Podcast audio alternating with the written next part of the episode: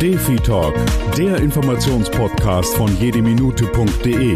Für alle, die sich über Laiendefibrillatoren und erfolgreiches Notfallmanagement informieren möchten. Achim Schmitz von Jede Minute führt Sie durch diese Podcast-Folge.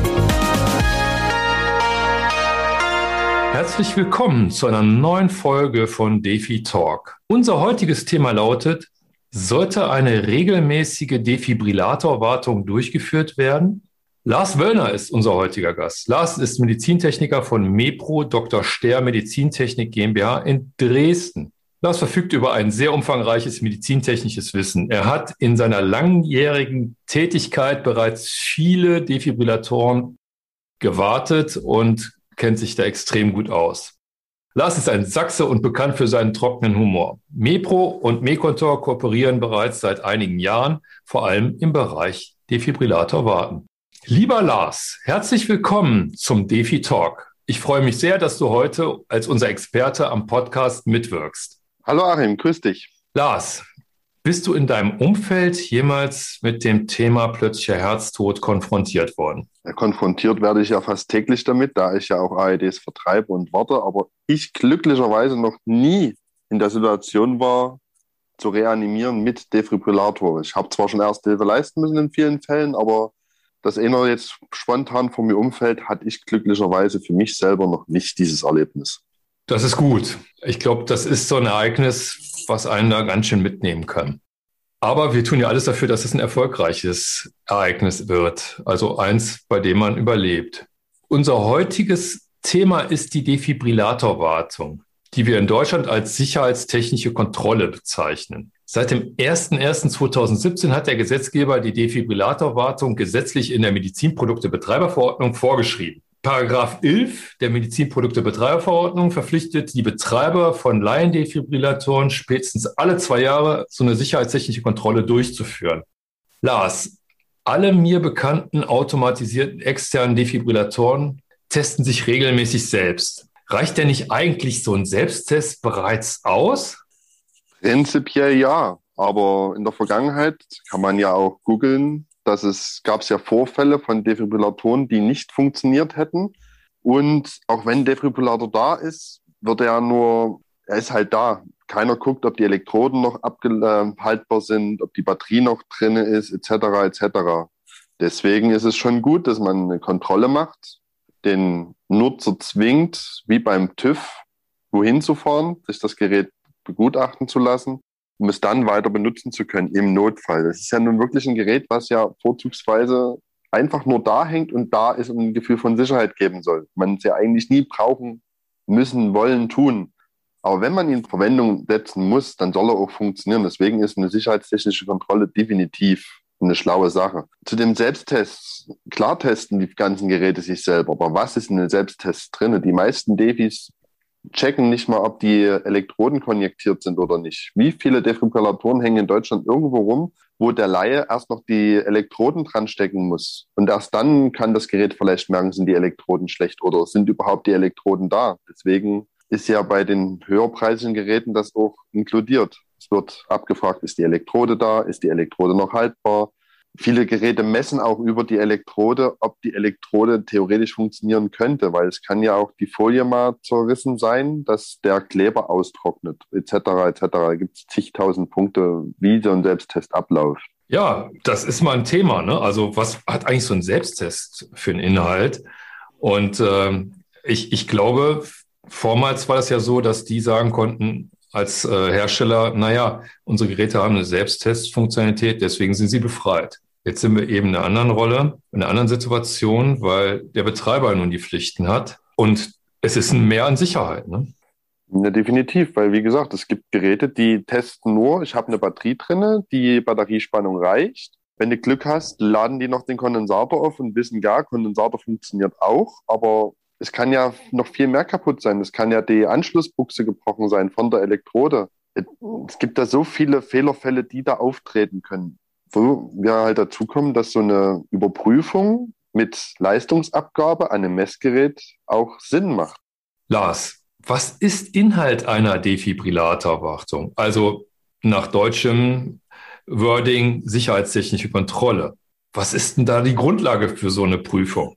Na, die Grundlage, wie für alles bei uns in Deutschland, ist natürlich die DIN, wo klar drinnen geschrieben ist, wie wir ein Medizinprodukt zu prüfen haben.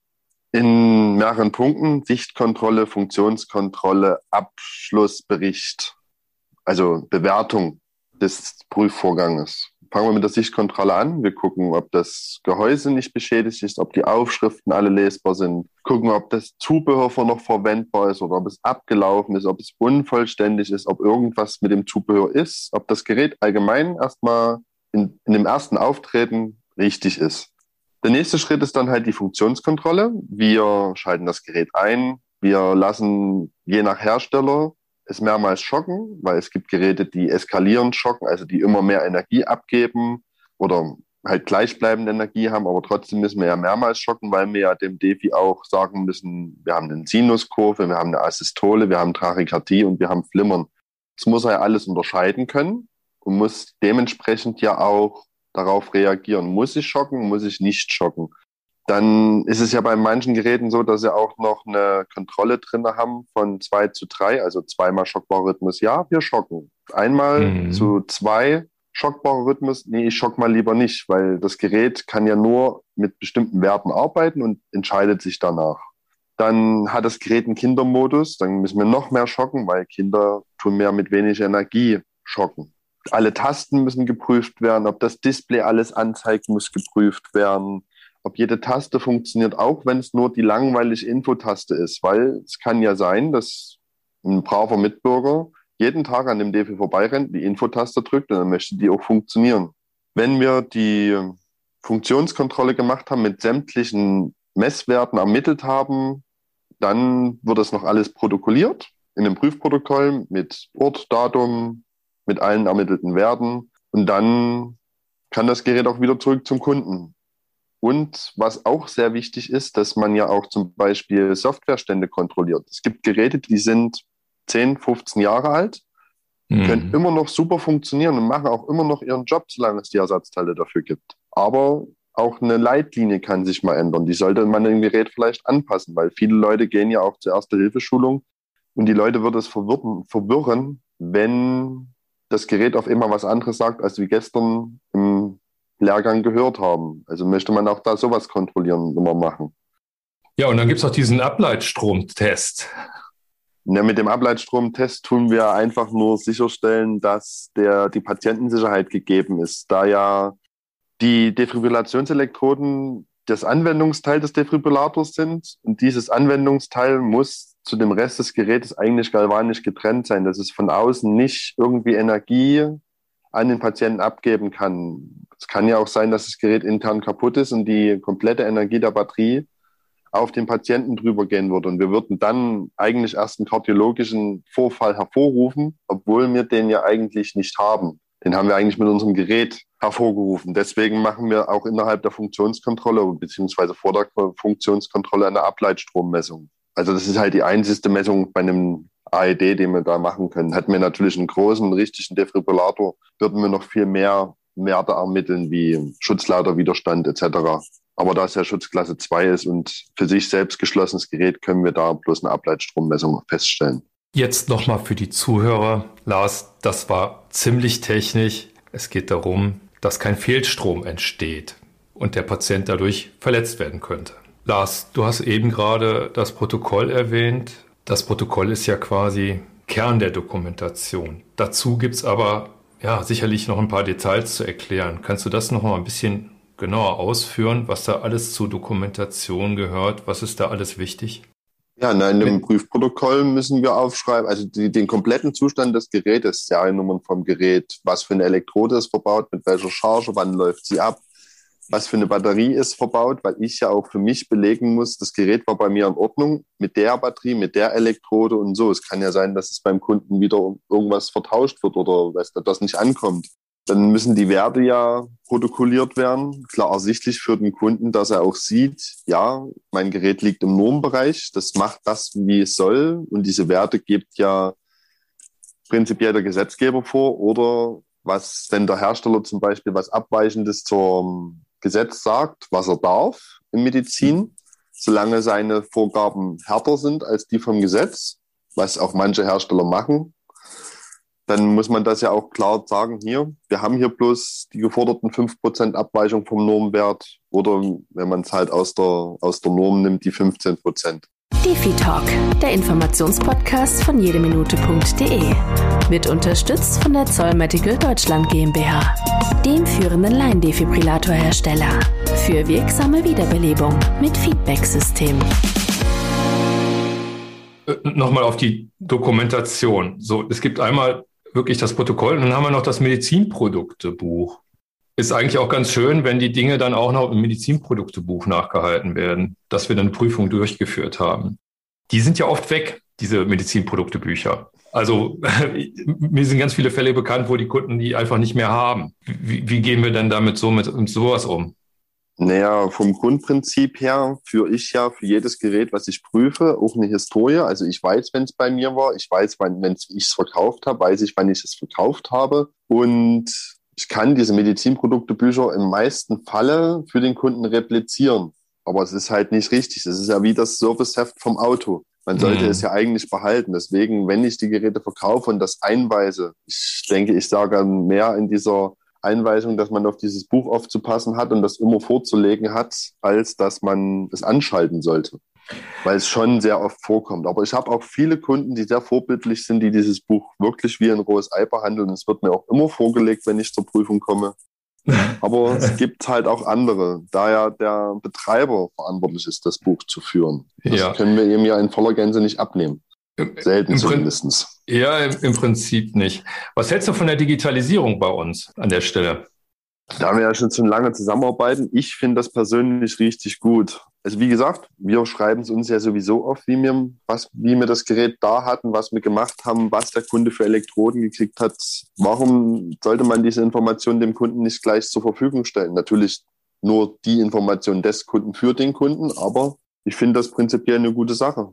Weil so nimmt man dem Kunden auch diesen lästigen Bürokrieg ab.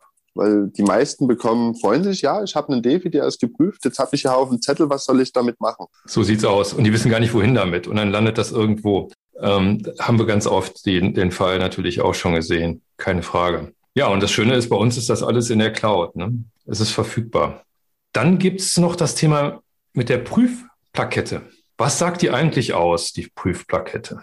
Die Prüfplakette sagt eigentlich nur aus, wann du das Gerät wieder zur Prüfung schicken sollst, weil, wir haben wieder bei den Zetteln, wo sind die Zettel? Wo habe ich die Zettel hingeheftet? Und der Kunde weiß es meistens nicht mehr. Dann ist es doch schön, dass auf dem Gerät eine Prüfplakette drauf ist, wo drauf steht, dann und dann musst du es wieder zur Prüfung schicken. Zumal es ja sowieso gefordert wird, dass man ja auch eine Prüfplakette klebt. Und die Prüfplakette ja auch gleichzeitig noch mit als Siegel dient, dass das Gerät nicht geöffnet wurde nach der Prüfung, die ich durchgeführt habe. Sag mal, Lars, was für ein Equipment, technisches Equipment braucht man, um eine Defibrillatorwartung ordentlich durchzuführen? Na, zuallererst den Leistungsmesser, der die Joule-Zahl messen kann, womit ich auch die EKG-Signale oder beziehungsweise die Herzrhythmen simulieren kann, damit ich dem Defibrillator auch die Herzrhythmen vorgaukeln kann, damit er den Schock freigibt oder nicht. Und dann halt noch den Sicherheitstester für den Ableitstrom. Das sind so die zwei hauptsächlichsten Sachen, die man braucht, um eine DEFI-Prüfung durchführen zu können.